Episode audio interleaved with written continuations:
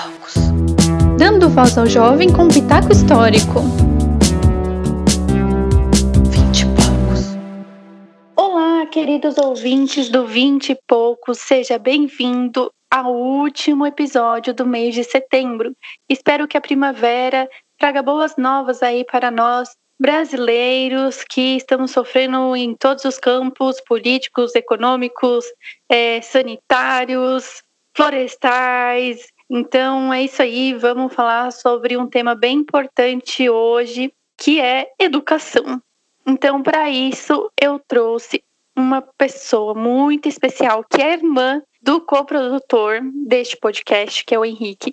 Então, eu queria que a Alice se apresentasse aí para nós e, Liz, por favor, diga qual é a sua importância para a história contemporânea. Bom, é, oi pessoal, meu nome é Liz, é, eu sou formada em pedagogia e em psicopedagogia. É, eu trabalho bastante com educação especial. Bom, nunca me fizeram uma pergunta tão profunda dessa, mas eu não sei, eu tento, principalmente nessa profissão, é, trazer alguma mudança para a vida de todo mundo. Muitos professores falam isso, mas é, é uma vivência diária, assim, que a gente tem que perceber, porque a gente faz isso automaticamente, né? Então, eu acho que é isso, é trazer alguma coisa de bom. A sua profissão é extremamente importante, tanto que afetou o seu irmão, porque ele salvou a minha vida literalmente. Ele virou para mim um dia e falou assim: Acho que você tem dislexia. Aí eu parei de sofrer com os meus erros de português, com a minha é, como que chama? Quando a pessoa não fala muito bem? É, dicção. E, e aí eu parei de sofrer. Deveria ter procurado você quando eu era criança? Ou uma pessoa com a mesma profissão que você? Sim, mas não aconteceu. E agora eu tô assim, uma adulta que, que tem problemas de fala e de escrita. É, Liz, vamos começar com a pauta de hoje. Eu queria te perguntar logo de cara, assim, quem que foi Paulo Freire? Bom, é, eu não sabia dessa história do Henrique da dislexia e poxa, é, são coisas assim que parecem tão óbvias para quem para quem tem essa informação, mas poxa, é, é, é, muito complicado, né? Isso que eu falo, a vida do professor é muito é muito difícil, é, muito, é muita responsabilidade. Eu acho que o primeiro passo é, é a gente ter consciência dessa responsabilidade toda, sabe? É, às vezes não, não seria nem o diagnóstico que teria feito tanta diferença na sua infância, mas um olhar diferente de uma professora que enxergasse essa dificuldade, entendeu? E não só uhum. mais um número na sala. E é isso faz tem um super paralelo assim com o Paulo Freire, né? Então, quem foi o Paulo Freire? Ele foi um grande educador brasileiro. Ele é nascido em Recife, nasceu em 1921 e a primeira formação dele, na verdade, foi em direito, mas ele desistiu assim logo no, no, início da carreira e começou a lecionar língua portuguesa no colégio em que ele tinha se formado. Então a, a história dele assim como educador começou retornando no lugar onde ele tinha aprendido tanta coisa. Isso é muito muito legal. E ele fala sobre isso nas obras dele, assim, ele tem até uma visão um pouco romântica, mas é é porque é muito especial mesmo para ele, você percebe isso, sabe? Que não é encenação, não é só uma licença poética. Realmente foi, foi algo que ele enxergava como transformador. E isso tem tudo a ver com a história que ele trouxe, né? Então, ele tinha como visão assim da educação que a educação é algo transformador. A educação é para libertar. Então, quando você tem uma educação, não só a educação formal, porque isso também era uma crítica que ele falava, né? É, não só aquela educação de tipo, ah, aprendi a ler, escrever, a somar, subtrair, beleza, já posso ir trabalhar. É, para ele, a educação era muito mais que isso.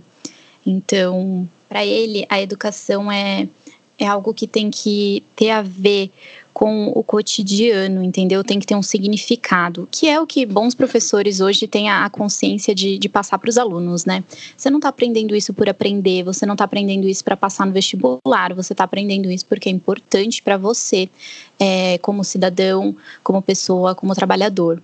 Então, foi, essa foi a grande importância que ele trouxe, significar a educação como algo transformador, algo libertador. E tudo isso teve grande impacto na política brasileira, né? É, ele tenta colocar em prática é, vários, do, vários, vários métodos dele, né? várias técnicas de alfabetização, principalmente durante o período da ditadura militar. Então, eu queria que você pontuasse um pouco sobre isso, que, qual, qual, o que consiste o método Paulo Freire e por que ele foi tão perseguido durante a ditadura.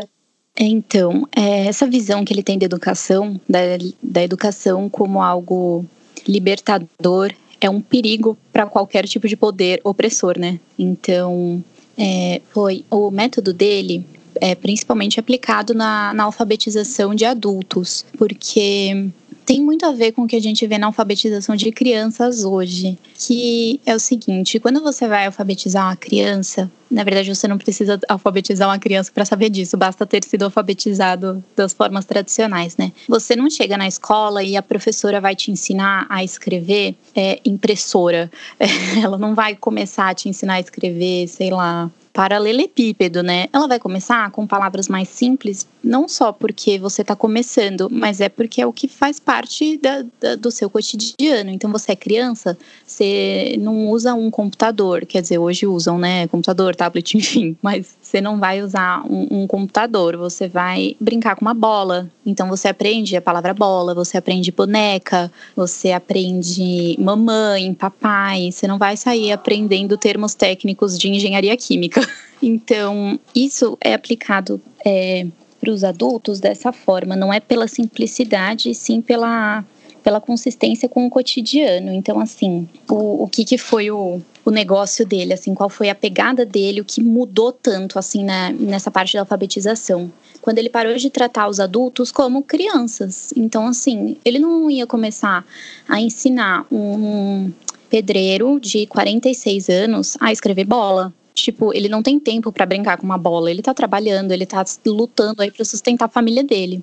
E aí tem até a palavra, né, que ficou famosa e representa tanta coisa para o método dele, que foi a palavra tijolo. Então, assim, poxa, se o cara é pedreiro, essa é a realidade dele, tijolo é uma palavra que ele usa bastante. Então, vamos começar por essa palavra. Então, o método dele, assim, falando de alfabetização, é usando essas palavras da realidade da pessoa e de forma fonética, né? Então, ele ia falando sons das sílabas, mas a importância era isso, eram palavras que signifiquem alguma coisa para eles. Aí, como é que isso tudo entra aí com a política, né? O Paulo Freire sempre falou que educar não é um ato neutro, né? É um ato político. Você não entra em sala de aula, quer dizer, entra, mas não deveria. Você não entra em sala de aula para fazer um robozinho. Você entra em sala de aula para ensinar, e ensinar é muito mais do que passar o que está na lousa, né?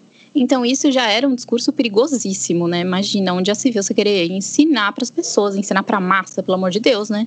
Então, o que, que ele fez? Em 63, é, ele se juntou com um grupo de professores, liderados por ele, né? Numa cidadezinha do Rio Grande do Norte. Juntou 300 adultos e conseguiu alfabetizá-los em horas, usando esse método dele, partindo de palavras do cotidiano. E aí, olha como as coisas foram acontecendo, né? É, se ele está usando palavras do cotidiano de trabalhadores, qual é a palavra que eles mais usam? Trabalho. E aí você não vai ensinar a ler e escrever trabalho, você vai ensinar o que é o trabalho, como é o trabalho, por que é o trabalho, entendeu? Aí numa dessas, né, que eles, estavam, que eles estavam falando sobre trabalho com esses 300 adultos, é, eles comentaram sobre direitos, sobre descanso semanal, sobre carteira assinada, chegaram a ler artigos da CLT, então, assim, beleza. Em algumas horas ele alfabetizou todos esses 300 adultos. E depois de um tempinho ali, depois de um dia, o que, que aconteceu? De uns dias, esses trabalhadores se revoltaram, fizeram uma greve, exigindo o quê? Os direitos deles, ora, ora. Então, assim, eles queriam a carteira assinada, queriam ter descanso semanal, queriam ter é, reajuste salarial, queriam ter férias, enfim, direitos, né? Só que, porra, olha que, que perigo isso. Como é que eles não sabiam de nada disso? Como é que Paulo Freire foi responsável por botar na cabeça de 300 pessoas que elas têm direitos? Então, assim, foi muito absurdo, sabe? É, como assim essa pessoa agora exige, ah, eles exigem alguma coisa? Que absurdo!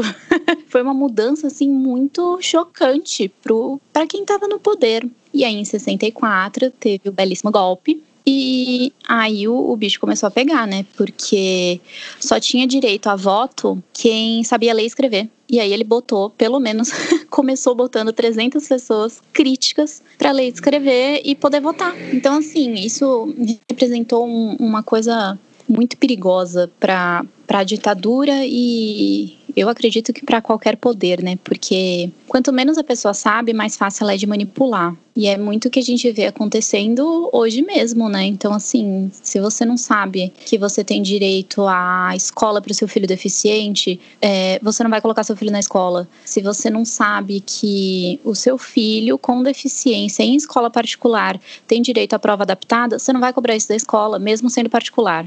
Então, assim, são níveis de, de ignorância que mantêm as pessoas numa coleira. Então, no inquérito do, do exílio dele, né, que foi publicado, está escrito que ele foi um dos maiores responsáveis pela subversão imediata dos menos favorecidos. Então, putz, pra, pra época, assim, hoje isso já é perigosíssimo, né? Hoje ainda tentam calar os professores, ainda tentam podar tudo que a gente pode falar. Então, é, na época foi uma coisa mais opressora ainda, né? Na verdade, eu diria que é mais agressiva, porque opressora eu acredito que seja no mesmo nível. É, então, isso resultou realmente no exílio dele mas ele nunca ficou quieto. Então, assim, ele estava exilado, mas ele continuou é, levando o método dele aí pelo mundo inteiro. Ele tem vários, é, várias homenagens aí, vários títulos honrosos, porque ele foi seguindo, fazendo o que ele tinha que fazer e sempre levando isso, entendeu? Você parte do cotidiano da pessoa. E o que, que faz parte do cotidiano da pessoa, da pessoa normal, né? É trabalho, é, são direitos, política, a política, muita gente até hoje não sabe, né, do quanto a política influencia a gente todos os dias em todas as áreas, desde o do preço do arroz no mercado até o preço da sua internet em casa quando você está assistindo Netflix. Então é, é, bem complexo assim e perigosíssimo, né? Tanto é que até hoje ele é combatido. Nosso querido presidente, inclusive, xingou Paulo Freire uns meses atrás aí por isso, porque esse é o negócio dele, é, sempre foi é mostrar que a educação não é saber ler e escrever. Você não, não só lê a palavra, você entende ela. Você sabe o que ela significa, você sabe o que ela significa no seu mundo, no seu dia a dia. E isso realmente é um perigo, cara. Quanto mais o povo sabe, mais o povo exige e mais você tem que prestar contas. E aí isso não funciona, né? Se você tá fazendo errado. Exatamente. Inclusive, quando você falou um, um motivo, né, que estava escrito no inquérito de exílio dele, eu achei lindo. Eu achei bem, bem bonito o que estava escrito, porque é verdade, que era o que ele foi. E, e na verdade, é, ele ser uma pessoa é, que subvertia a, a classe trabalhadora, eu acho isso bem interessante, porque era o que ele fazia, é, é o que acontece hoje com a educação, e, e foi assim, só mudou. É, é, eu, eu ia pontuar isso, né? Que você disse que o voto só era para pessoas é, que sabiam ler e escrever, pessoas alfabetizadas. E isso só mudou depois que a ditadura acabou, que foi com a Constituição que a gente tem hoje. Então, se a gente parar para pensar, o Brasil tem 500 e tralala anos e menos de 30 anos é, as pessoas podem votar, todas as pessoas. É, o voto é universal. Então, então assim, se a gente parar para pensar, o Brasil é um país desigual desde sempre. É um país racista desde sempre. É, é um país que contribui e trabalha todos os dias para a gente continuar nessa, nesse, nesse ciclo que a gente, que a gente vive de desigualdade social porque isso contribui para que quem está no poder continue no poder, para que as pessoas que estão na classe trabalhadora, que, as, que são as pessoas oprimidas, que elas continuem sendo assim. Então, pessoas que vêm para mudar isso são pessoas que, que para o governo são entendidas como é, subvertidas, né? E, e para mim, essa palavra se tornou um elogio de uns anos para cá, é, porque perante a classe do governamental que nos encontramos, ser uma pessoa subvertida é, é um elogio. É, e qual que foi é, a importância é, dele no exílio? Porque ele conseguiu alfabetizar um país, não foi isso? Ah, sim, de todas as, as histórias do, do Paulo Freire, assim, essa é a que eu acho mais interessante, que eu acho mais incrível, assim, até porque eu sou péssima em geografia. então, quando eu li isso, eu, tipo, caraca, nem não tinha nem ideia da existência do país que é São Tomé e Príncipe. E eles tinham acabado de, de conquistar a, a independência deles mas eles não tinham ideia do que fazer. Então, assim, não foi uma independência é, formal, né? Foi uma independência real. E quando eles se viram sem, sem os colonizadores, né? Eles ficaram tipo, eita, como é que a gente faz? Ninguém no país sabia ler e escrever, eles sabiam trabalhar. Então, caraca, ele chegou lá e ele alfabetizou o país inteiro. E não é exagero. Então, claro, é um país pequeno, mas ele chegou lá com, com essa ideia, com esse respeito é, de entender a realidade deles, o que eles faziam. Ah, é um país que fala a língua portuguesa, é importante pontuar. E ele foi entendendo como era o dia a dia deles, quais eram as necessidades dele, e ele foi mostrando a realidade. Então, assim, se você pega uma pessoa meio malvadinha aí, pô, é uma oportunidade perfeita para você se tornar um ditador e dono do país inteiro, né? Você chega lá falando que as coisas estão do jeito que você está falando, porque você é o dono de todo o conhecimento lá e, pô, você molda a cabecinha das pessoas do jeito que você quer, né? E ele era exatamente contra isso. Então, ele não só alfabetizou, né, o que eu falo de juntar as letrinhas, saber ler e escrever, como ele ensinou sobre direitos, sobre política, sobre constituição, é, sobre toda uma estrutura para um país é, que seja o menos desigual possível. Porque é, desigualdade 100% no nosso mundo é muito complicado, né? Então, assim, para resistir isso o máximo possível, entendeu? Ele levou essa, essa ideia, assim, de um jeito muito bonito. E isso aconteceu lá também, mas ele sempre fazia isso, né? Quando ele chegava num lugar assim, que são pessoas que se sentem até mal, né? Elas estão tão acostumadas a ouvirem que elas são menos, que elas realmente acham que elas são menos, né? Então, ele chegava e, pô, imagina isso no, num país inteiro. Ele é o único que sabe ler, é o único que sabe escrever. As pessoas, poxa, né, mestre? Fala aí, né? Tô aqui para aprender, né? Fala tudo aí, tô pronto, eu só vou ouvir. E ele sempre falava: não, não, é, eu tô aqui para aprender com vocês também. Isso também faz parte da metodologia dele, né? O professor e o aluno aprendem juntos. Então, ele sempre falava isso, né? Não, eu vou aprender também. Eu não vim aqui só para ensinar, não vim aqui ensinar. A gente veio trocar. E as pessoas questionavam, né? Tipo, ah, pelo amor de Deus, né? Você é formado em direito, sai educando aí país e, e quer falar que eu tenho alguma coisa para te ensinar? E eu acho genial essa sacada, né? Ele falava, por exemplo, se era um grupo de agricultores, né? Pô, eu não sei plantar um tomate, cara. Se não fosse você, eu morrer de fome. O que, que adianta eu saber ler e escrever? se eu não sei plantar um tomate, né? Ou então para um grupo de construção civil, de pedreiros mesmo, né? Pô, cara, se você não, não soubesse é, montar uma casa, eu não teria onde morar. O negócio é, é uma troca. E isso hoje a gente vê refletido em bons professores, né? É, a gente não sabe de tudo, então é muito, muito legal isso que ele trazia. Que ele até fala, né? Também é um dos termos bem conhecidos do, do Paulo Freire, que é a tal da educação bancária, que ele é extremamente contra. Que é o professor achar que os alunos são caixinhas para você fazer depósito, né? Você só coloca lá o que você sabe. Então, para ele era uma troca. Então, putz, eu acho essa história de São Tomé e Príncipe, assim, fantástica, assim. Ele, sabe, se ele fosse um, um pouquinho, assim, tivesse um pouquinho de maldade, ele tinha virado dono do país inteiro, cara. Imagina, sabe? É uma coisa muito altruísta e muito responsável ele ter ensinado um país a ser país, mas ainda assim respeitando toda a cultura e toda a história e tudo que eles tinham sofrido e o quanto eles lutaram para conquistar tudo aquilo. É fantástico, assim, é, é incrível. Você falando da educação bancária, que as pessoas pensam que nós, professores, enxergamos os alunos como caixinhas, né? Que nós somos os detentores do saber. E eu acho que isso está muito ligado ao que a gente viveu e vive, né, ainda com essa história da, do escola sem partido, que as pessoas acham que o professor tem que chegar lá da matéria e ponto, como se a matéria fosse neutra e isenta como se nós não fôssemos pessoas com opiniões, saberes e, e, vivências, e como se o aluno também não fosse um ser pensante, como se o aluno fosse só um, um, um aluno, um, um, número ali, né? é como se ele não, não trazesse para a sala de aula é, nada do que ele aprende em casa, é, a história dele, a história dos pais deles, é, a história de vida, é, onde, onde ele mora, a cultura ali do bairro dele, é, tudo que ele passou, tudo que ele sofreu, tudo que ele viveu de alegrias, de dores, enfim, tudo isso reflete na vida escolar. É, e o que, o que você pensa sobre isso? Não, assim, totalmente, sabe? É, a partir do momento que você nasce, né, você tá adquirindo conhecimento, você tá adquirindo vivência. A vivência é conhecimento. Então, é isso que você falou, né? Do quanto o aluno já sofreu, já viveu de alegria, é o que ele traz da, da cultura do bairro dele, tudo que ele traz, toda essa bagagem, tudo isso é conhecimento.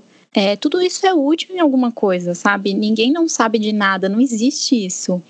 É, e é, é muito importante a gente, como professor, é, não só como professor, né, como ser humano, mas também como professor, é levar isso em consideração. Então, assim, eu já trabalhei com educação infantil, por exemplo. Pô, meu aluninho de quatro anos, cara, ele sabe, ele sabe as coisas que ele tá falando, entendeu? Uhum. Tipo, sei lá, a gente vai falar sobre, né, criancinha de quatro anos, gente, a gente vai falar sobre o fundo do mar. O que vocês sabem sobre o fundo do mar? Ai, nossa, que ridículo. Você vai perguntar para criança de quatro anos o que, que ela sabe, não sabe nada. Não, eles sabem sim. Eles sabem porque eles já assistiram, assim, tô usando um exemplo bem simplório aqui, tá? Mas, por exemplo, eles já assistiram Procurando Nemo. É, a avó dele tem um aquário em casa, o pai dele é pescador, pô, né, tudo bem, a pesca não necessariamente no mar, mas ainda assim, tudo isso traz conhecimento, entendeu? Sei lá, se o pai dele é, pesca no lago que tem ali do lado da casa deles, que eles moram, pô, olha que legal, além de falar do fundo do mar, você ainda vai falar do lago e vai conseguir ensinar para crianças de 4 anos essa diferença. Então, assim, sabe, eles sempre sabem, todo mundo sempre sabe de alguma coisa. Então, isso também é o que eu falo, né, exemplos de bons professores. Você reconhece um quando ele vai começar a dar aula e pergunta, mas e aí, galera, o que vocês sabem sobre isso? É impossível, é impossível. Se eu te fazer uma pergunta sobre qualquer coisa, sei lá, vamos falar sobre nutrição e eu te perguntar o que, que você sabe sobre nutrição, você tem alguma coisa para trazer para mim? Com certeza você vai falar: Ah, Liz, não sei muita coisa, mas eu sei que, sei lá, tomar muita Coca-Cola faz mal por causa do açúcar. Pronto! Entendeu? É conhecimento. Todo mundo tem conhecimento. E não só isso, né? Não só esses conhecimentos de conteúdo, mas também o que você falou sobre a vivência. Então, assim, quando você entra numa sala de aula, você esquece isso, é, você está ofendendo, você está machucando, você está agredindo o seu aluno. É, eu lembro de um exemplo que eu tive na, na faculdade, minha professora de metodologia de ciências estava é, contando quando ela foi falar, é, por acaso, de nutrição com os alunos dela. Tipo, alunos já de sexta, sétima série, mais velhos, né? E aí eles estavam falando de frutas, não sei o que, blá blá blá blá, e ela comentou do kiwi. E um aluno dela ficou mal, mal, mal. Tipo, gente, adolescente, cara. O menino ficou mal, assim, de chorar. E, e, e, ele não, não queria falar o que que era tal. E ela foi conversando, tentando entender, tipo, caraca, a gente tava falando de fruta, eu mencionei kiwi. O que que aconteceu? tipo, o pai dele foi assassinado por um kiwi. É... E aí o menino, quando ele conseguiu explicar, é, ele falou, professora, eu não sei o que é um kiwi. Eu nunca comi, eu nunca vi. Então, assim, poxa, ela é é, professora, tal, ela tinha uma condição melhor do que a do aluno, enfim. E para ela era uma coisa que o I era uma coisa que fazia parte do dia a dia dela, tal. E assim, é, eu não, não curto o kiwi, tá? Então, para mim, se eu nunca tivesse visto o kiwi, não mudaria nada na minha vida. Pô, o aluno se sentiu malzaço, entendeu? Ele ficou mal, ele se sentiu, tipo, caraca, eu não conheço nem isso que minha professora tá falando. Então, poxa, são detalhes assim, você tem que levar em consideração tudo que tá acontecendo, sabe? Parece bobeira, mas imagina você se sentir assim, tipo, caraca, minha professora tá dando um exemplo que era para todo mundo conhecer e eu não faço ideia do que que é. Tipo, quando você é adolescente e todas as suas amigas podem ficar é, fora de casa na sexta-noite até de madrugada, mas você tem que voltar para casa às 10. É tipo isso, uhum. entendeu? Você se sente mal assim, tipo, poxa, como assim? Só eu não faço parte desse grupo. Então, poxa, ela não falou com intenção nenhuma de, de ofender ninguém, então ela realmente só estava exemplificando. E isso machucou. Então, são coisas assim. Imagina, por exemplo, é, eu, eu tenho um, paciente é, nesse caso, né? Ele tem algumas questões aí, enfim, e ele tá no sétimo ano e ele não é alfabetizado. Imagina como ele se sente em sala de aula, todos os colegas já sabem ler, já sabem escrever, já sabem fazer conta, estão aprendendo química, ele não sabe ler. Imagina essa situação, você se sentir assim, sabe? Poxa, ah, mas a responsabilidade de ter alfabetizado ele na época. Eu não tenho, eu sou professora, sei lá, de química, eu não tenho como alfabetizar ele aqui. Não, mas você tem como explicar para ele, você tem como incluí-lo, você tem como fazer perguntas para ele. Foi o que eu falei, todo mundo sabe alguma coisa. Entendeu? Então, assim, quando você esquece toda essa vivência do seu aluno, quando você esquece tudo que ele traz, poxa, você tá. É, é uma forma de agressão, assim, cruel, sabe? É muito complicado. E você citou a escola sem partido. É, não, a ideia da escola sem partido de hoje é uma coisa assim, sem condições nenhuma, né? Não existe isso, não existe neutralidade em nada do que a gente faz na nossa vida. Então, a gente conversando aqui, a gente não tá sendo neutra, a gente tá dando a nossa opinião. Então, por exemplo, obviamente Paulo Freire tem defeitos e eu tô aqui falando bem, eu não tô sendo neutra, entendeu? Eu não tô falando, nossa, ele é lindo, maravilhoso, tudo de bom, um príncipe, vamos idolatrá-lo. Mas eu também não tô acabando com ele, entendeu? Mas nada é neutro, nada é neutro. Então, não existe essa ideia de, de escola sem partido. Mas, por que, que, que eu tô tocando nesse assunto? Porque o Paulo Freire era um defensor da escola sem partido. Porque na época a escola sem partido fazia um, um sentido que hoje foi deturpado, né? Então, na ideia que ele defendia, não era que ah, o professor vai chegar lá, falar que 2 mais 2 são 4 e sair da sala. Ele não vai chegar lá e falar: olha, o Brasil se tornou independente e sair da sala. Tipo, não, é, é, o professor precisa contar tudo o que aconteceu e tal. Mas qual era o, o negócio da escola sem partido na época? Era você explicar o que acontece sem ideologias do tipo a ditadura não foi um golpe, foi uma revolta e tá tudo bem. não, é você mostrar a realidade, entendeu? O que aconteceu. É, mas ainda assim é uma coisa muito. Tá aí uma das críticas que, que é feita ao Paulo Freire, né? Ele ter defendido a escola sem partido. É uma coisa muito subjetiva, né? Você falar que vai falar a verdade, né? A é, verdade tem três versões, né? A que você conta, a que eu conto e a verdade mesmo, né? Então, muito interessante que na época ele, ele defendia, mas com, com um sentido diferente, com um intuito diferente, né? O sentido da escola sem partido hoje é, na verdade, deixar as pessoas o mais ignorantes possíveis, né? Você não vai ensinar a pensar. Você, foi o que eu falei, é, sabe analfabeto funcional, que ele sabe escrever o nome dele, mas ele não sabe o que são aquelas letras?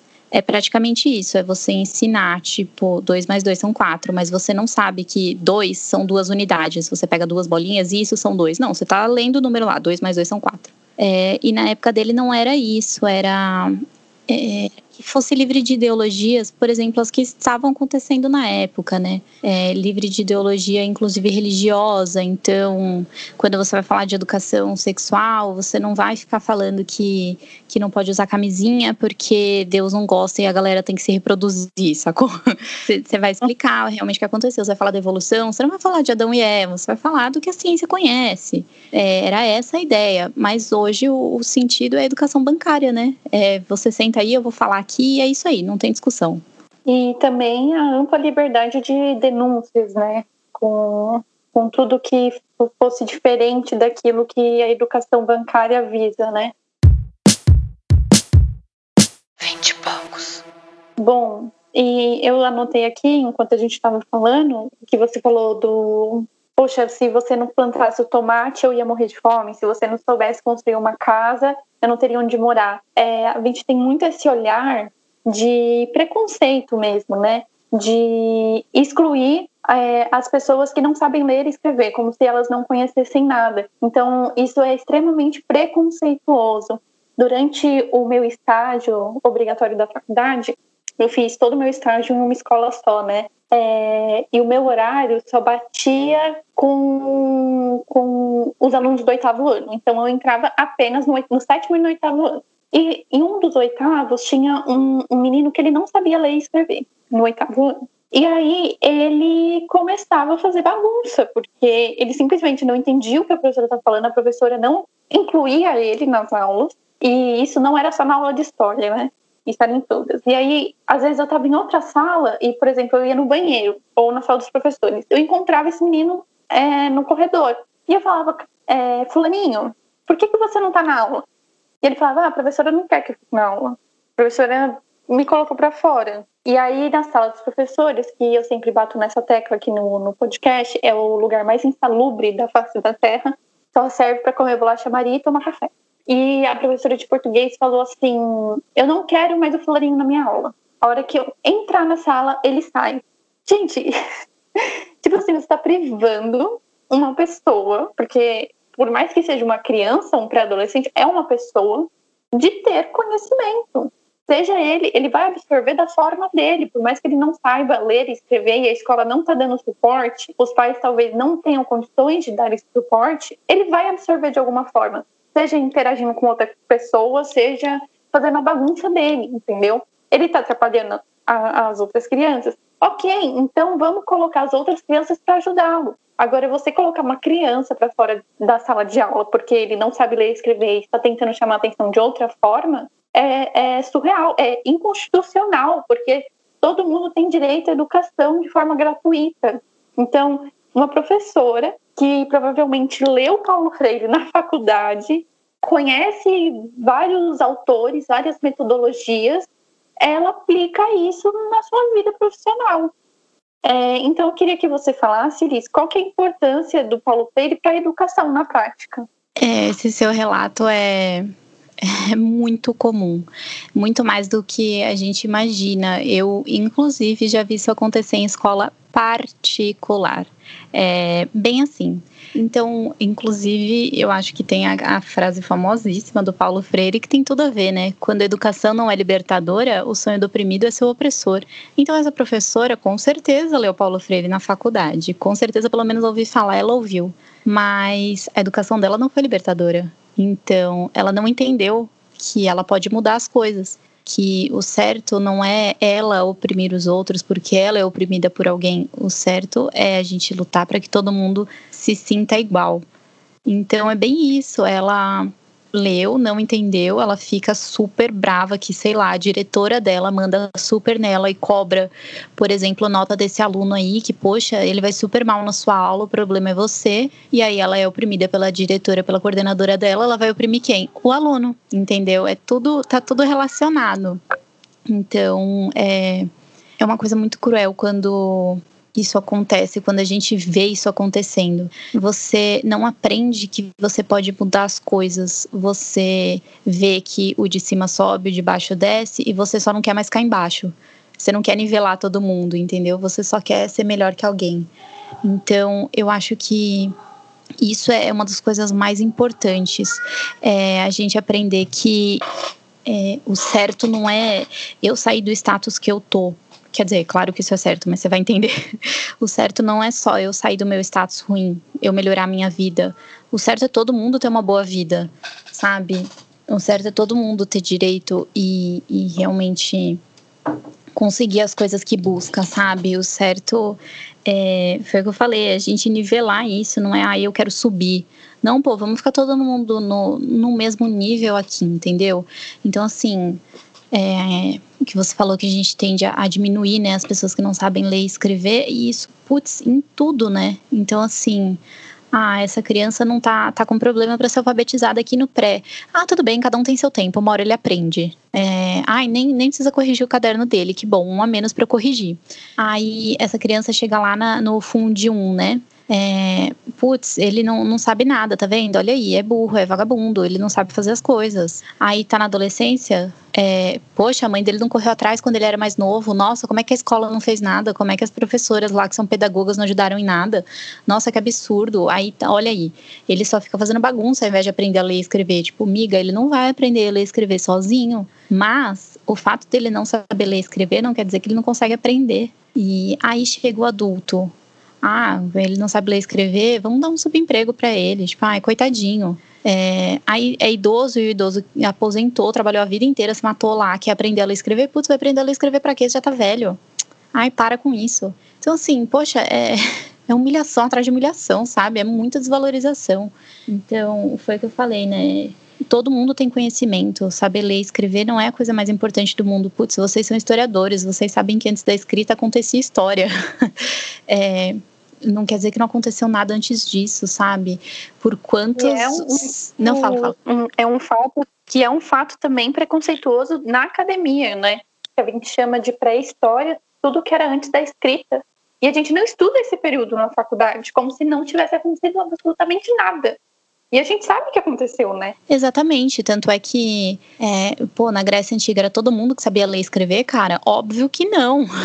E como é que a gente tem tanto material sobre isso, tanto estudo sobre isso? Porque, putz, é claro que, que é um exemplo, de novo, né? Simplório aqui, mas, poxa, se só eu sei ler e escrever, mas todos vocês têm conhecimento de plantio, de moradia, de tecnologia, pô, beleza, eu vou levar isso para frente, né? Eu vou escrever para que outras pessoas possam ter acesso a isso, mas quem trouxe todo o conhecimento foram vocês. Então, sabe, é tipo o que eu falei da história do Paulo Freire em São Tomé e Príncipe. Beleza, ele sabia ler e escrever. A galera sabia manter o país, os caras conseguiram se, se emancipar sozinhos, sabe? Tipo, é, é, é uma coisa muito muito centralizada, assim. Você tem que se achar muito para achar que só porque você sabe ler e escrever, você sabe mais do que o outro, sabe? Você, é, não, não tem como. Se você for num, num prédio em construção, ah, sei lá, vou comprar um apartamento, tô indo visitar o, o, o prédio, o apartamento na planta. Quem vai estar tá lá não é o engenheiro. O engenheiro fez o desenho, fez tudo bonitinho tal, e entregou na mão do pedreiro. Aquele pedreiro não necessariamente precisa saber escrever,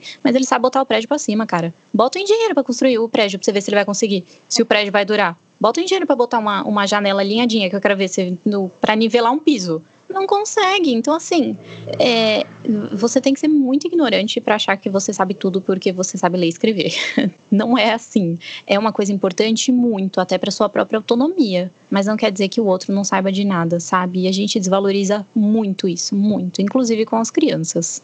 É, frente a... nisso que você comentou sobre, sobre a história, é, será que todo mundo na Grécia Antiga sabia ler e escrever? É, claro que não, a gente sabe que quem sabia, quem dominava a escrita eram os administradores da cidade, eram as pessoas. É, a escrita nasceu para administração, né? Então, a gente sabe quem, quem dominava tanto a escrita quanto a matemática, e a gente, se a gente quer pegar apenas aos escritos, aos documentos oficiais, a gente fica só nessa história oficial. A gente já falou bastante aqui quão problemático é a gente ignorar todo o resto da população que está ali num país, é, num determinado período da história, né?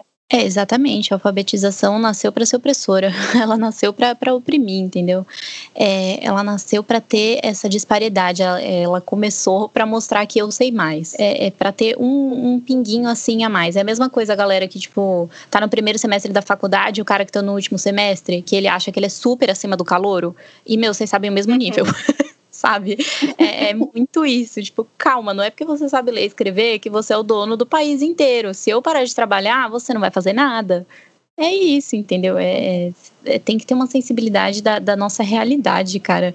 É, ninguém aqui vive sozinho. Pelo amor de Deus, em São Paulo, lembra da greve dos caminhoneiros? Parou tudo. Uhum você não leva um caminhoneiro a sério. Você, você vê o cara é, saindo todo suado lá do caminhão dele para fazer xixi no, no posto de gasolina. Você, nossa, olha isso, a escória da sociedade. Por que esse cara não foi estudar para ser alguma coisa da vida?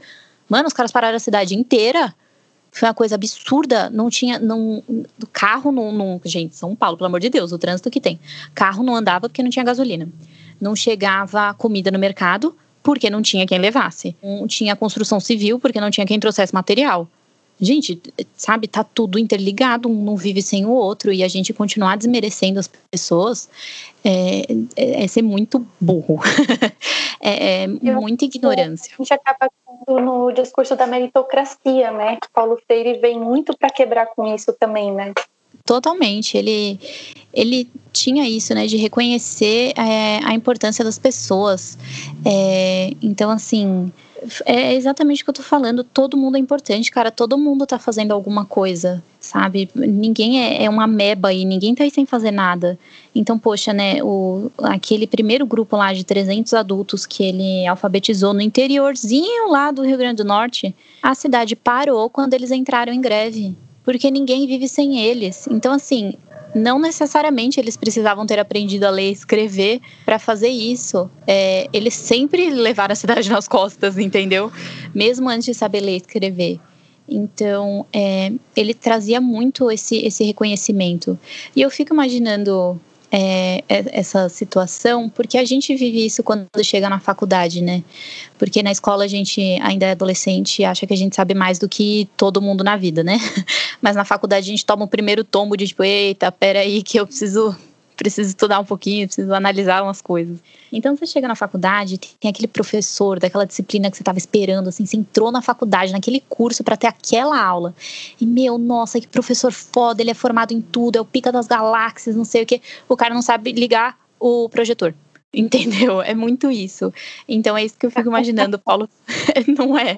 Eu fico imaginando o Paulo Freire e a galera, tipo, nossa, esse cara é incrível, não sei o quê. E aí, tipo, eles vão dormir mais cedo e o Paulo Freire ficou sem ter o que comer, porque ele não, não sabe cozinhar, por exemplo, entendeu? Tipo, gente, é, é muito isso ele, ele nunca desmerecia as pessoas só por causa. Bom, falar nunca também não conheci pessoalmente, né? Pera lá.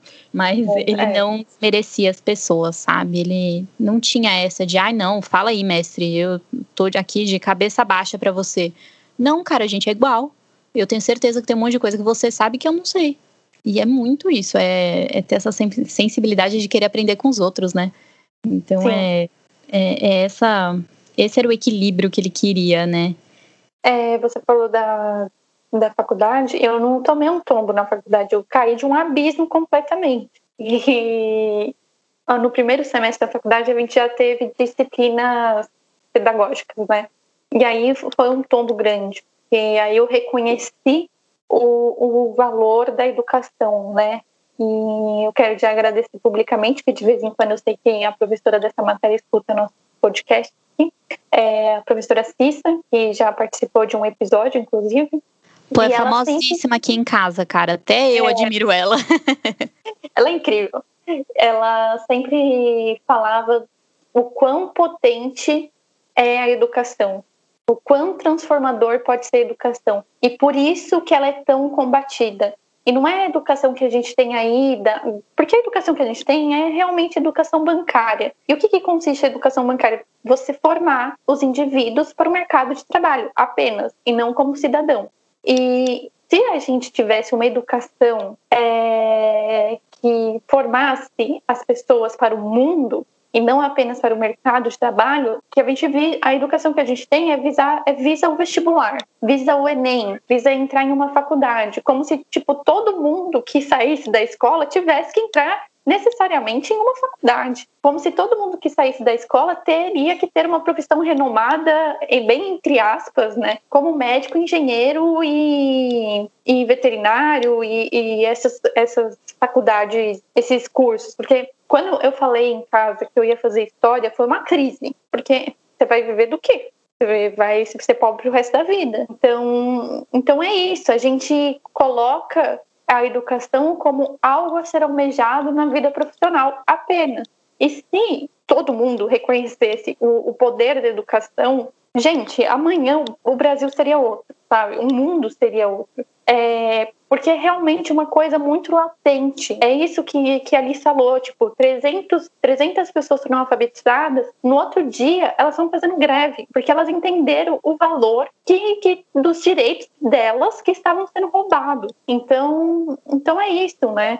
Exatamente, a educação, ela não é você, né, igual você falou, é passar no vestibular, né? A educação não é você saber a fórmula de Bhaskara. A educação é você saber que no banco você tem direito a ter uma conta sem nenhum tipo de taxa. Uhum. É, educação é você saber que o seu filho tem direito sim àquela vaga na escola, mesmo que digam que está cheia. É a, é a, escola que está do lado do seu trabalho, que vai te ajudar, você tem direito sim. É, educação é você, você entender como as coisas funcionam. É você entender que, ah, se eu não votar amanhã, tudo bem, é só pagar uma taxazinha lá que não tem problema nenhum. É, educação não, não é você saber é, análise morfológica.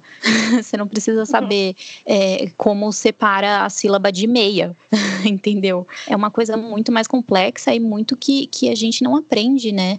Então, quando a gente vai para a faculdade, um desses tomos aí, nos abismos que a gente cai, é entender essa realidade, porque na escola a gente aprende a passar no vestibular e na faculdade eu vou aprender o quê?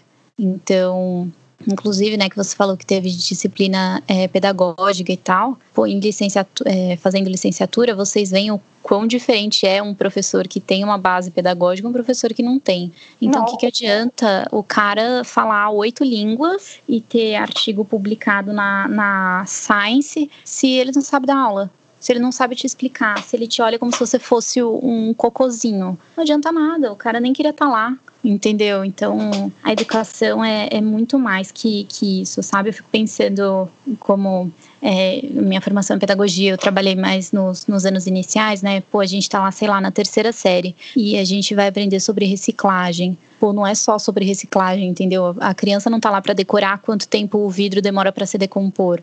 Ele está lá para entender sobre saneamento básico, sobre é, é, como, como a sua cidade funciona. Pô, para onde vai esse lixo aqui que eu estou jogando? O que, que, que, que tá acontecendo com, com isso aqui? Isso aqui vai virar o quê? Então, outro dia aqui em casa a gente estava é, falando, né? Pô, que droga, não tem mais saco de lixo bom, né? Todos os sacos de lixo que a gente compra é tudo fininho, rasga fácil, não sei o quê. Pô, sim, mas sabe por quê? Porque eles são biodegradáveis. É ótimo que só tem esse tipo de saco de lixo hoje no mercado, entendeu? Pô, atrapalha nosso dia a dia? Atrapalha, mas faz bem para a natureza, entendeu? Então, quando você tá lá aprendendo fração e vai, porcentagem, você tá aprendendo porcentagem, é, isso é super importante para quando você escuta que, que a inflação aumentou 8%. Pô, aumentou 8% do quê? Do que você tá falando? Sabe o que, que adianta no, no, jornal eles falarem isso se metade da população não sabe que, que, o que significa esses 8%? A pessoa consegue fazer uma conta se você chegar e falar, tipo, eu não consigo, né? Mas tem gente que consegue, tipo, ah, é 8% de 36 reais. A pessoa sabe fazer a conta, mas o que isso significa não faz o menor sentido. Então o que, que adiantou ela aprender isso? Sabe, você não aprende a usar, você não aprende a ser um cidadão. Então não, não adianta nada, sabe? É uma educação muito muito vazia. E para que serve isso? Para oprimir, né? Então, é. até hoje é, é, a mesma lógica. Eu vou te ensinar, você acha que vai saber, e você não vai ter nada para fazer com isso. Eu não tô te dando ferramenta de mudança. Eu tô te enganando que você sabe das coisas. E é exatamente sobre isso a educação libertadora, né? Para a pessoa ser mais autônoma, para a pessoa entender o que o governo está fazendo com os direitos dela ou não está fazendo, né? É, é, entender realmente isso, é nesse sentido de, de não ser oprimido ou de entender que está sendo oprimido e tentar se livrar disso, né? É sobre isso a educação libertadora.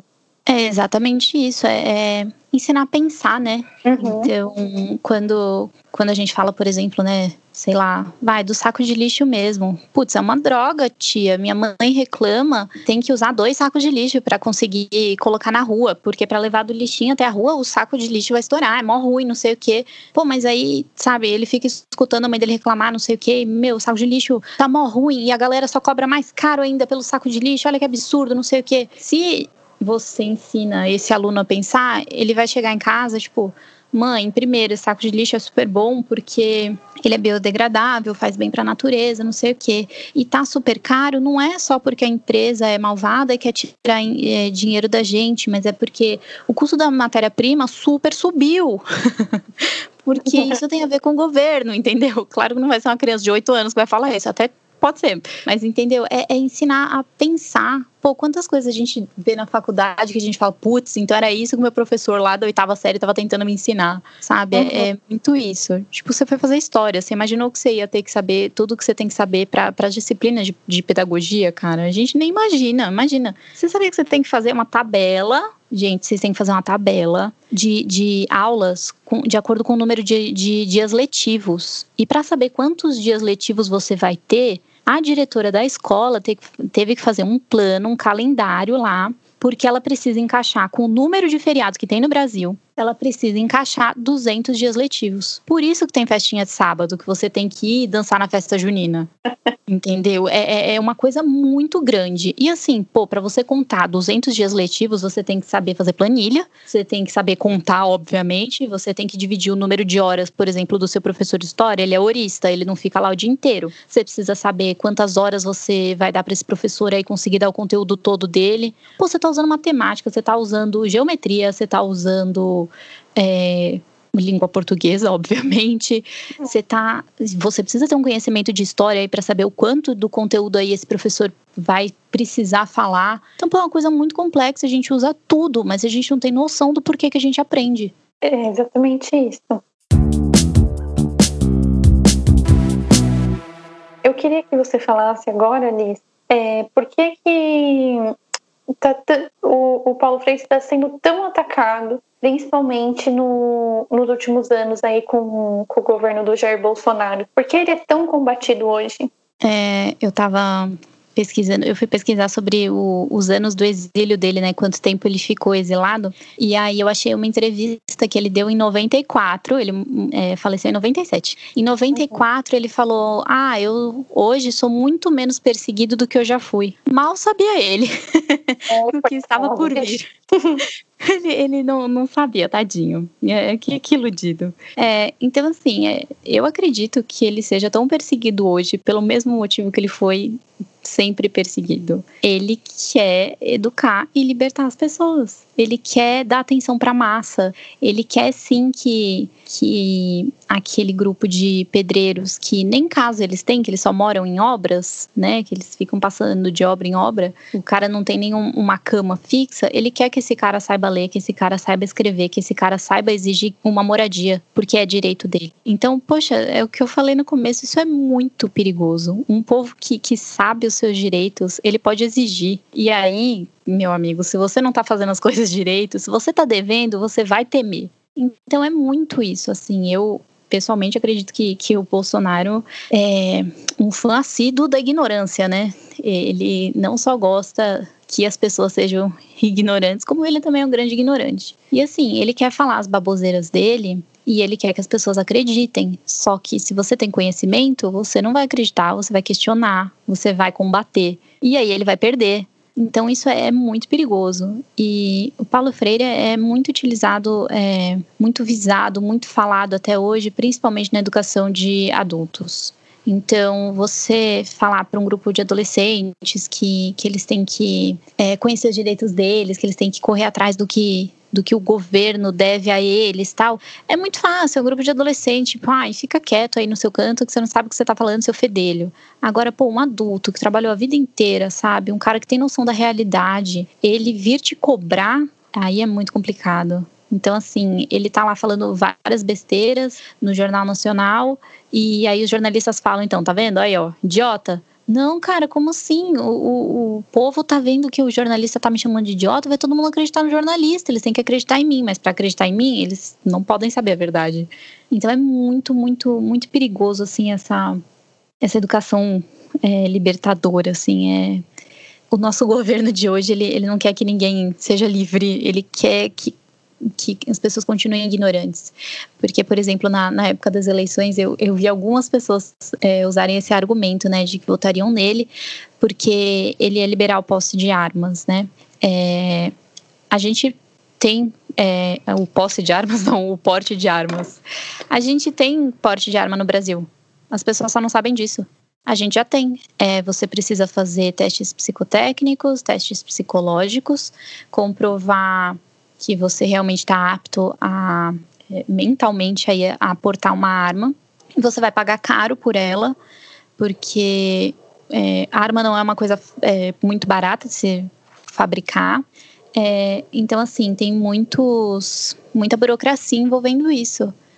Mas a gente tem direito a porte de arma. Se você quiser, você pode ter. É só você ir atrás, tal, e você consegue. E a galera achou que não, que ele ia liberar para todo mundo. E lógico que não vai ser assim. então, sabe, não, não faz nem sentido. É, mas ele, ele usou disso, por exemplo, com esse argumento, ele usou dessa ignorância. As pessoas não sabiam que podiam ter armas no Brasil. E, galera, já faz alguns anos, viu? Bastante tempo. Eu era pequena, já podia.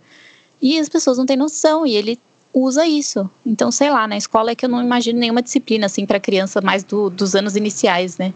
Mas deve ter alguma coisa que dê para você tocar nesse assunto. Se lá na escola você aprende isso, que as pessoas têm sim esse direito a porte de armas, você não cai nessa no futuro, entendeu? Quando o cara fala, não, não, eu vou liberar arma para todo mundo. Você sabe que não vai. você, não, você não é ignorante, você tem conhecimento, você tem é, clareza das coisas. E aí você não cai nesse papinho, entendeu? E isso não funciona só com, com o Bolsonaro, tá, gente? Fica tranquila aí, descansem militantes. É, funciona para todo tipo de governo, tá? Você ter esse conhecimento. Então, quando o cara chega e fala, por exemplo, eu vou acabar com a inflação. Pô, se, se você tem conhecimento, é, você sabe que isso não é verdade, não tem como acabar com a inflação. O cara pode prometer, eu vou diminuir a inflação, sei lá quantos por cento. Mas para isso, lá na sua educação, você teria que ter entendido o que é porcentagem, como ela funciona, entendeu como está tudo interligado? Então é por isso que o Paulo Freire até hoje é, é representa essa ameaça, sabe? Ele quer que as pessoas é, conheçam o que está acontecendo, ele quer que as pessoas saibam o que tudo significa. Não é para você aprender por aprender. E isso é muito, muito perigoso para qualquer governo que tenha ideias meio erradas aí. Sim, total. É, e o que, que nós, professores, temos a aprender com, com o Paulo Freire? Só que antes eu, eu vou fazer um comentário, né? Que a gente disse de preconceito, de pessoas que não sabem ler e escrever. E o que eu mais ouvia na minha infância, que de quando o Lula era presidente, era que ele era analfabeto e ele era presidente, né? Então é, é muito o, Lula não é analfabeto, mas é por conta do das como ele ele falava as coisas e tal, as pessoas chamavam ele de analfabeto. E o cara era presidente, né? Então só isso que eu queria dizer mesmo. É, e o que nós temos a aprender com Paulo Freire esse comentário que você fez é fantástico, porque eu lembro de ouvir isso também, né? Tipo, ah, ele é analfabeto, pô, o cara não tem um diploma tal. Também tinha esse pensamento. Eu ficava pensando, gente, como é que ele é burro se ele conseguiu ser presidente? Isso não, não, não tá fazendo sentido, tem alguma coisa errada aí. Não. E se a e... gente pegar de onde ele veio, como ele, ele mobilizava as pessoas, o cara era um operário. Então, quer dizer, não precisa ter diploma de faculdade para você mobilizar massa para você é tudo que a gente falou aqui, para você entender o que falta para a classe trabalhadora, para você ir em busca dos seus direitos. O cara mobilizava tipo o tanto de gente que cabe no, no Pacaembu, né? O tanto de gente que trabalhava na, em todas as fábricas do ABC paulista. Não é pouca coisa. Então, assim, ele poderia não saber escrever direito, não, não ler direito, mas na oratória, na hora de, de falar o, que falta, o qual, quais direitos estão sendo violados, ele sabia o que ele estava falando, né? Tanto que ele chegou na presidência. E aí a gente não precisa entrar em todos os problemas do governo dele, que, que fez pacto com o burguês e tal, mas é isso, é como ele chegou lá, né?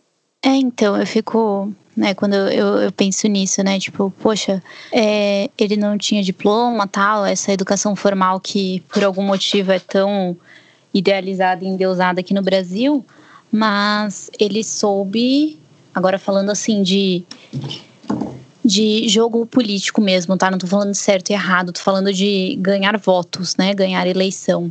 Pô, cada um tem seu público-alvo, né? Então, o Fernando Henrique, por exemplo, que, poxa, o cara é, é, formado na USP e tal, super culto, não sei o quê. Ele não sabia falar o que essa galera queria, entendeu? Ele é, ele não sabia a importância, ele não consegue enxergar a importância é, do que essas pessoas precisam. Então, assim, é, é, é um mundo muito diferente, é, falando de público-alvo mesmo, né, de votos. Então, você tem que saber fazer isso, e é uma coisa muito difícil, né? Você tem que saber jogar com o que o seu público-alvo está querendo ouvir. Então, é, pô, imagina, né? O, o Lula, ele estava sabendo ali quais eram as necessidades daquela classe operária. O Fernando Henrique não tem noção. Não, não tinha como ter noção do que eles queriam, do que eles precisam, entendeu? Então, assim, independente de cumprir, não cumprir, vamos pensar em promessas, né? O que, que o Fernando Henrique tinha para prometer, para oferecer para essas pessoas? Nada, ele não sabe do que eles precisam. Entendeu? O, o Lula, assim, em questão de, de vivência, ele sabia tanto que essa classe precisava, o que eles queriam. E ele também sabia, falando de forma bem é, boba aqui, ele também sabia o que empresário queria, o que gestores queriam. Ele também sabia falar, tipo, ó, oh, galera, eu vou facilitar aí, sei lá, importação e exportação para vocês, tá? E vocês vão ganhar mais dinheiro, tá bom? Tá bom, então. E para massa, ele sabia falar o que eles precisavam. Então, assim, o que, que adianta é, eu querer ser presidente hoje e eu chegar é, nos bairros pobres é, do, do, nosso país e falar: ó, oh, galera, vou deixar a exportação é, bem baratinha, viu? Quase não vou cobrar imposto nenhum. Vocês podem mandar para fora o que vocês quiserem, viu? Vende aí suas artes na praia, vocês vão vender lá para os Estados Unidos. Faz algum sentido? Essa pessoa não, não, faz a menor ideia, essa pessoa não tem nenhuma agência dos Correios na, na cidade dela para mandar alguma coisa. Não faz o menor sentido, entendeu? Então, em questão de, de jogo político aí, de discurso, pô, o cara é um gênio. Ele não precisava escrever o discurso dele, ele sabia falar. E acabou, entendeu? Então, isso eu acho muito, muito inteligente. É, esse é o tipo de reconhecimento que a gente tem que ter. Então, assim, se você tem um aluno que por qualquer motivo lá no nono ano, no primeiro do ensino médio, no terceiro ano, que não quer fazer faculdade, pô, por que não? O que, que esse menino tem para oferecer aí? Que ideia que ele tem na cabeça dele, sabe? Tipo, é, é isso é, é incomum, assim, aqui no Brasil, mas a gente vê isso é até representado em filme, em série e tal, sei lá. O menino tá lá né, né nos Estados Unidos, não sei o que, tá para se formar, e ah, eu não vou entrar na faculdade, eu vou começar minha própria empresa de tecnologia, porque eu tenho essa ideia. E pô, o cara dá super certo, entendeu? Então, pô, não é porque aquela pessoa não tá indo pra faculdade que ela não tem nada para oferecer. Então, não é porque os pais do, do seu aluno é, não sabem ler e escrever que o seu aluno vai ter dificuldade na lição de casa pode querer dizer que você vai precisar explicar um pouco melhor para os pais como ajudar na lição de casa. Então, assim, é, eu acho que o que a gente tem para aprender mesmo com ele, com o Paulo Freire, é isso. Todo mundo tem alguma coisa para oferecer. Todo mundo. Então, você falou, né, que quando você disse que ia fazer história, é, todo mundo ficou chocado, né? Ai, vai morrer de fome. É engraçado que, assim, Aqui em casa foi meio que diferente. Eu falei que ia ser professora e todo mundo, nossa, que lindo, não sei o quê. Galera, o que, que tem de lindo? Por que, que, por que, que é lindo? Eu sou chamada de professorinha. Sabe, tipo, o meu estágio eu era contratada para limpar cocô, para trocar fralda. Porra, que reconhecimento é esse? Sabe, tipo, se não sou eu, se não é, se não são os meus colegas de profissão, de pedagogia mesmo, trabalhando, você não consegue ter aluno porque eles não vão conseguir chegar, você não vai conseguir ensinar eles não vão ter o básico. Então, assim, pô, todo mundo tem alguma coisa para oferecer, entendeu? Aí tá bom. Acharam lindo que, que eu ia ser professora, que eu ia ser pedagoga, porque, ai, que bonitinho, eu vou ensinar as crianças a ler e escrever. Pô, e por que, que você, professora de história, é menos importante? Por que, que o que você tem para ensinar é menos importante? Não faz o menor sentido. Então, é, eu, eu aprendi muito isso com Paulo Freire, que é, primeiro, você não ensina nada por ensinar nada. História, eu acho que assim, isso ainda é um pouco mais claro né, no, no curso de vocês, porque a história tem muito envolvimento, ainda bem, com a política e com a filosofia. Uhum. Mas, por exemplo, é, vai, não estou falando que são todos assim, tá? Não estou generalizando, é só um exemplo. Mas, ai, na geografia, eu preciso ensinar os tipos de solo. Uh, por quê? Não, não tô entendendo assim, mas tá, mas qual que é a importância do tipo de solo? Se o aluno pergunta isso e o professor já tá com aquela cabecinha de ah, eu só quero ganhar dinheiro para sair dessa vida, ele não vai saber explicar. Poxa, é super importante a gente saber os tipos de solo para a gente entender, por exemplo, por que, que no Nordeste tem seca. Sabe, tudo tá tudo atrelado, entendeu? É, então, eu acho que é isso. Nada do que a gente ensina tá ensinando por ensinar. Então, pode parecer muito bobo, né? Você ensinar para uma criança de 4 anos sobre o fundo do mar. Mas, poxa, é importantíssimo eles entenderem a importância do mar, é, porque a gente não pode poluir. Aí você fala sobre poluição, você fala sobre educação, é, você fala sobre saneamento básico, você fala sobre animais, você fala sobre alimentação, sabe? Nada, você não ensina nada por ensinar. E infelizmente hoje, principalmente em escola particular, cara, chega aquela maldita apostila. Cara, o método apostilado tinha tudo para dar certo, mas é uma desgraça, velho. É, é, uma desgraça. Chega a apostila, você vai ler aquele capítulo, virou a página, continua. Aí virou a página, continua. E virou a página, continua. Gente, não, cara, aquilo tá lá por algum motivo. Sabe, eu, eu tive muita dificuldade em matemática no, no Fundo 2 e no, no ensino médio, assim, né? Era deplorável. É, porque nada daquilo fazia sentido para mim. E física, então? Por que eu tô aprendendo física? Que que fi... Nossa senhora, cara, física me deixava revoltada. Por que, que eu tinha que entender é, refração? Sabe? Não ah, o carro tá saindo daqui a sei lá quantos quilômetros por hora. E aí o ônibus tá vindo aqui a sei lá quantos quilômetros por hora. É, que, que horas que eles vão se, se encontrar? Mano, não fazia o menor sentido. Hoje eu dirijo. Isso é uhum. importantíssimo para você ter o tempo de freio, que parece uma coisa tão automática, né? Quando você tá dirigindo, tipo, ah, eu sei que eu tenho que frear agora para não entrar na bunda do carro da frente. Pô, uhum. isso você aprendeu lá em física, você não é, não é natural da sua cabeça, tipo, não, não, eu tô indo por instinto. Faz todo sentido. Sim, eu então... lembro disso quando eu tava fazendo as provas lá, né, do, da autoescola. E aí o, o, o instrutor falava assim: você tem que encontrar o ponto de frição. E eu ficava, meu Deus, eu Exatamente. lembro de escola, sabe? De tipo, de, na, na aula de física. Mas quando eu estava na escola, Ninguém falou que seria importante o ponto de frição na hora que eu quisesse aprender a dirigir.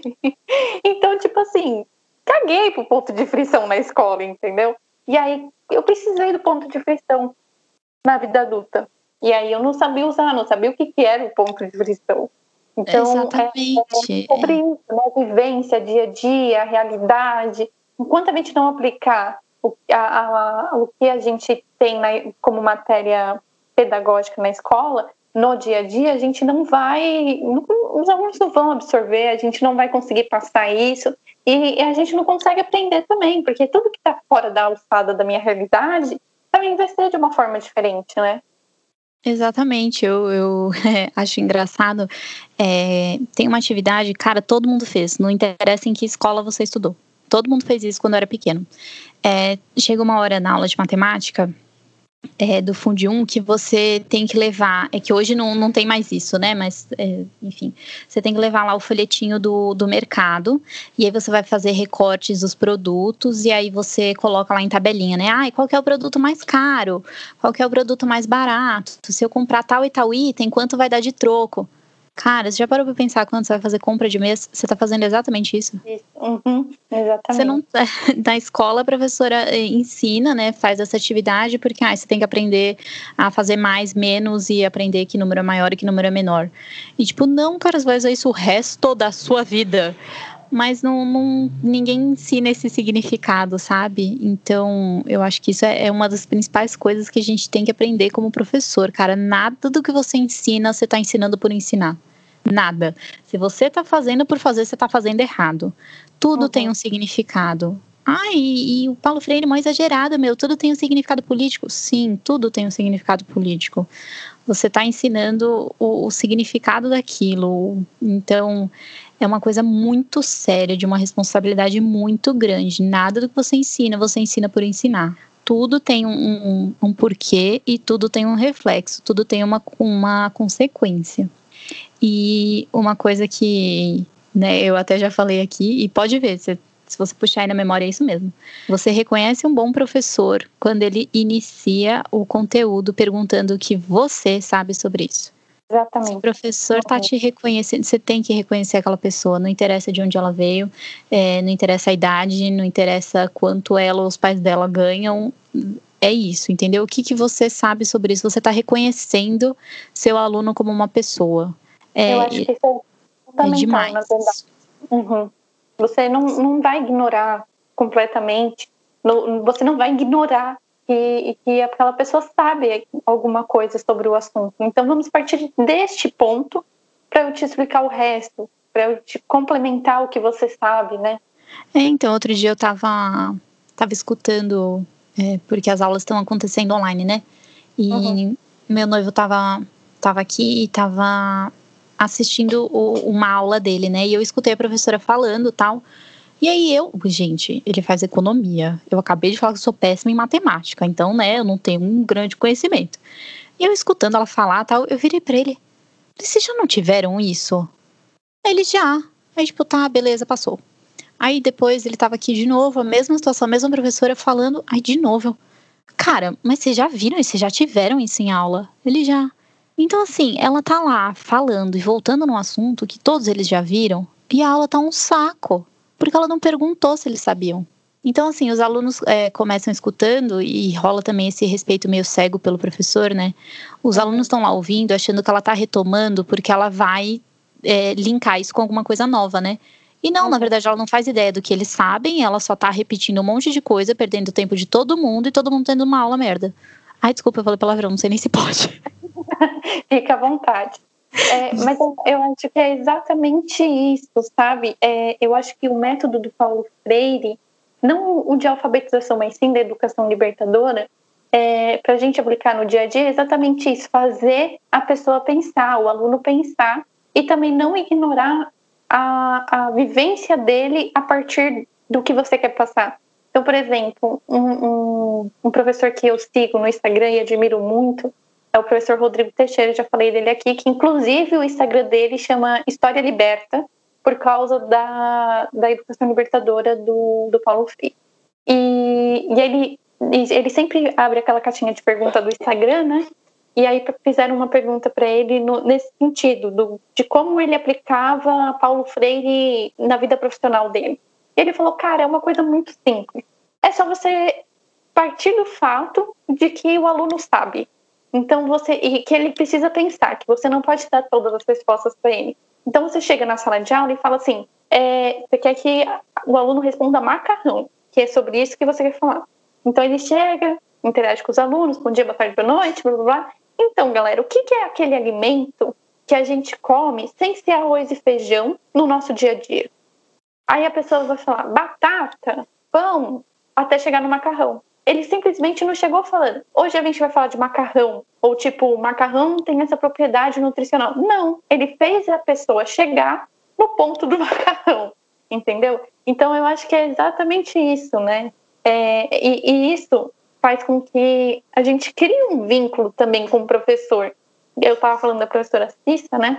Tinha dia que ela chegava na sala de aula e, e ela estava lá passando e ela estava vendo que a gente estava com uma cara de bunda, sem entender nada. E isso nos primeiros semestres, né? E aí ela falou assim: não tá rolando, né? Ela chegava, pagava toda a lousa e começava a aula de novo, de uma outra forma, para atingir a gente, para a gente entender o que ela estava tentando falar. Porque como que ela percebia que a gente não estava entendendo? Quando estava todo mundo quieto, né? Tipo assim, ninguém interagia, ninguém perguntava, a gente não conseguia entender a ponto de não perguntar o que ela estava. Porque quando a gente sabe alguma coisa, isso gera dúvida, né? É, e aí a gente, a gente conversa, né? Não é tipo assim, só o professor vai falar e pronto, acabou. Tem uma troca de perguntas e respostas, de experiências, de, de aprendizados, né?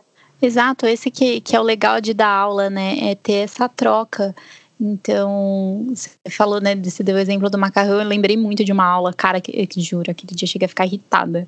É, alguém perguntou para minha professora é, se era bom a gente usar luva quando, é, falando da, da educação infantil, né, se era bom a gente usar luva quando ia trocar a fralda da criança.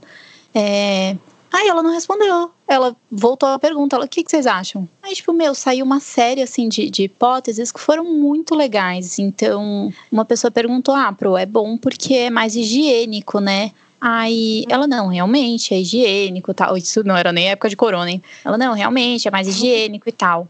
Mas é só isso? O que, que vocês acham? E aí, meu, todo mundo foi conversando tal, e aí ela explicou do quanto o contato físico é, é importante, que você está trocando a fralda da criança, você não está só cuidando da higiene dela, você está fazendo ali uma troca que envolve carinho, desenvolve um vínculo, poxa, é uma coisa é, íntima mesmo quando é bebê, né?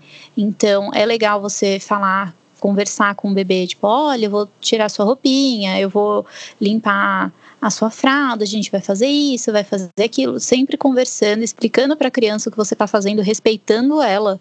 E essa parte do, da luva, né, de usar ou não, do contato físico, ela falou, então, não é um momento que você está realmente fazendo carinho, né, tipo um cafuné na criança, mas esse cuidado e esse respeito que você está passando desenvolve esse vínculo. Cara, foi genial, assim, foi uma aula que a gente ficou passado e foi uma pergunta que saiu da turma e a resposta foi dada pela turma. Foi muito da hora, foi muito mágico. Então, isso é muito legal. Tem professora que, que odeia quando os alunos ficam perguntando. É, isso. Uhum. Eu acompanho. professor que, que não gosta, né?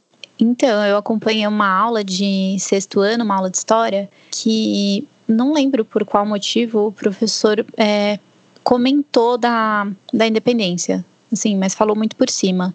E aí um aluno levantou a mão e perguntou, professor, mas e se é, o Brasil tivesse sido colonizado por espanhóis? E ele respondeu, seco, falou o nome dele, né, o fulaninho, a gente não, não tá aqui para ter aula de e se, eu tô te dando conteúdo. E se não é conteúdo? Olha que gênio a pergunta dessa criança. Eu achei um espetáculo, porque realmente, e se? E aí você vai atrás de tanta coisa para saber o e se, né? Realmente, e se tivesse sido como, com, é, com os espanhóis? Como foi? Aí, mano, você desenvolve uma pesquisa com seus alunos fantástica. É, como, é, quais foram os países que de fato foram colonizados pelos espanhóis? Como que eles estão hoje? Teria sido melhor? Teria sido pior? É, quais seriam os, os aspectos culturais? Quais seriam os, a, as influências culturais diferentes? Pô, ia ser tão legal e ia desenvolver o interesse deles, né? E tipo, não, a gente não tá aqui pra ter aula de IC. Eu fiquei chocada. Esse, essa sentença que ele soltou, a gente não tá aqui pra ter aula de IC, a gente escuta muito na faculdade. Que em história a gente tem muito isso de e se tivesse acontecido alguma coisa diferente, blá blá. E, e os professores falam exatamente isso, né? Vinte e poucos. Liz, considerações finais, você tem alguma coisa? Dicas culturais? É, eu acho que assim, para não só para quem é historiador, não só para quem é professor, eu acho que o grande aprendizado que o Paulo Freire traz para a gente é isso, da gente buscar sair da ignorância, da gente nunca aprender nada por aprender e respeitar sempre os outros. Então eu acho que isso assim no nosso dia a dia, sei lá, você lê uma matéria na Veja sobre moda, e você achou legal, pô, aquilo ali não tá escrito só por estar tá escrito. A galera não falou que, sei lá, a rosa tá na moda só por estar na moda. Sabe, se isso é do seu interesse, vai atrás, pesquisa sobre. Não só lê e toma isso como verdade, sabe? Eu acho que isso muda tudo e desperta até novos interesses, sabe? Eu acho que é, é muito legal ter esse estímulo, assim, partindo de querer sair da ignorância, você leva isso para todas as áreas da sua vida e é muito legal, é muito gostoso. E a história do respeito, cara, você não sabe mais do que ninguém, você só sabe coisas diferentes. É, é engraçado, assim, né? No caso, imagina, não sei se tem alguém na sua família, na minha não tem ninguém, por exemplo, que trabalha em obras. Cara, se eu precisar trocar um piso aqui de casa, eu não sei fazer nada. Entendeu? Os meninos aqui, eu não sei se o Henrique falou, cara, os meninos foram trocar uma tomada, eles desligaram a luz da casa inteira. O que, que a gente teve que fazer? Ligar para um eletricista. Então, assim, ninguém sabe mais do que você, cara. São só conhecimentos diferentes. Ai, sim. Não vou nem entrar nesse quesito, porque eu estou saindo de uma reforma agora. E Mas, eu também. Eu não sei fazer absolutamente nada desse tipo, nada. Mas a minha mãe, eu, eu, a quem, quem reformou aqui foi a minha mãe. Meu, minha mãe é pauta toda obra, literalmente. O cara tá vendo? É, é, são conhecimentos que, sabe, ela pode não ser formada em história e não saber, sei lá, quem foi, eu sei lá, o décimo presidente do Brasil. Mas é, ela sabe reformar a casa, entendeu? É, pô, é muito diferente. É oh, muito legal isso. Nem eu sei quem é o décimo presidente do Brasil, porque assim, eu vou ter que contar, vou ter que, eu vou ter que lembrar o contexto, entendeu? Assim, de cara eu não vou saber. Mas também não, mas sei trocar o fim entendeu? Mas não sei trocar um Mas foi um exemplo só para ilustrar, porque eu não sei nem quantos presidentes o Brasil teve, desculpa. eu chutei 10, era um número baixo. Eu pensei assim, pô, pelo não, número, né? eu falei, eu acho que 10 teve. E, é, isso, e é engraçado eu... pensar como as pessoas seguem caminhos diferentes também daquela da formação formal, né? Minha mãe é formada em radiologia. E, tipo tá. assim, ela troca piso, ela pinta parede, ela troca tomada. Entendeu? É isso. Pois é. é Pessoal, se alguém precisar de alguma coisa aí, chama minha mãe. então, a minha mãe é tipo assim também, cara. Ela tava fazendo biomedicina, né? E, tipo, gente, eu estou com 27 anos de idade, tá? Eu precisei de uma fantasia pro carnaval. Ela fez em um dia. Biomédica fez uma fantasia para mim em um dia. é ótimo isso. Então é, é muito isso. Não, não adianta a gente achar que sabe mais. A gente não sabe mais que nada. A gente só tem conhecimentos diferentes. É, e cada um tem as suas necessidades, acredite. alguma, alguma dica de livro, série, filme? Olha, eu sou um pouco democrática com isso, porque apesar de ser pedagoga, eu tenho muito contato com alunos adolescentes, né? E toda vez que me perguntam esse tipo de coisa, minha resposta é qualquer coisa que você goste. Ah, mas eu gosto de Crepúsculo. Ótimo, leia Crepúsculo. É isso, sabe? É, vai atrás do que você gosta, cara. É meu conselho para tudo na vida. Porque eu tenho certeza que né, isso vai mudando com a maturidade. Você gosta de crepúsculo, vai aparecer alguma coisa lá que você vai achar interessante e você vai querer pesquisar e vai abrir novos horizontes. Aí, tipo, ah, eu sou fãzão de Stranger Things. Meu, os caras falam dos anos 80. Você achou alguma coisa lá de interessante sobre os anos 80? Você vai pesquisar sobre isso? Pronto, tá aprendendo história. Exatamente. Eu a vou ler um... real oficial é essa, cara. Vai atrás do que você gosta. Tudo é, tudo é bom, tudo você tá adquirindo conhecimento. Isso é a mais pura verdade. É, eu, a minha dica da semana é a, o livro do Paulo Freire, né? Pedagogia da Autonomia, que é o meu livro preferido, não só dele, mas meu livro preferido da vida. E eu vou fechar. É fantástico. O, é fantástico. Eu vou fechar o episódio de hoje com um trechinho, que é o trechinho que eu mais gosto também, que de... o que eu quero dizer é o seguinte: que alguém se torne machista, racista, classista, sei lá o quê, mas se assuma como transgressor da natureza humana. Não me venha com justificativas genéticas, sociológicas ou históricas ou filosóficas para explicar a superioridade da branquitude sobre a negritude, dos homens sobre as mulheres, dos patrões sobre os empregados. Qualquer discriminação é imoral e lutar contra ela é um dever, por mais que se reconheça a força dos condicionamentos a enfrentar. A boniteza de ser gente, a boniteza de ser gente se acha, entre outras coisas, nessa, nessa possibilidade e nesse dever de brigar. Sobre saber que devo respeito à autonomia e à identidade do educando exige de mim uma prática em tudo coerente com este saber. Este mês fez 99 anos que Paulo Freire nasceu, então por isso fechamos o mês de setembro com essa pauta sobre o patrono da educação brasileira, Paulo Freire. Liz, muito obrigada. Volte sempre que quiser, este espaço também é seu para sempre que quiser falar sobre educação ou qualquer outra coisa, sinta-se à vontade para voltar e muito obrigada por ter ajudado a contribuir aí com esse episódio. Ah, eu que agradeço. Eu sinto que eu contribuí pouco com o conteúdo em si, muito mais com, com a discussão, e eu acho que essa é a importância que, que o seu podcast traz. Você não está só falando alguma coisa, você está falando sobre alguma coisa. É, eu acho importantíssimo. Agradeço muito, muito pelo convite e pode ter certeza que eu vou voltar sim. muito obrigada. E para fechar, eu tenho uma novidade que a partir do, da primeira semana de outubro, nós vamos começar uma minissérie sobre o meio ambiente e tudo que está rolando aí no Brasil. Então vamos tratar sobre as histórias, então vamos tratar sobre história de desmatamentos e as consequências disso.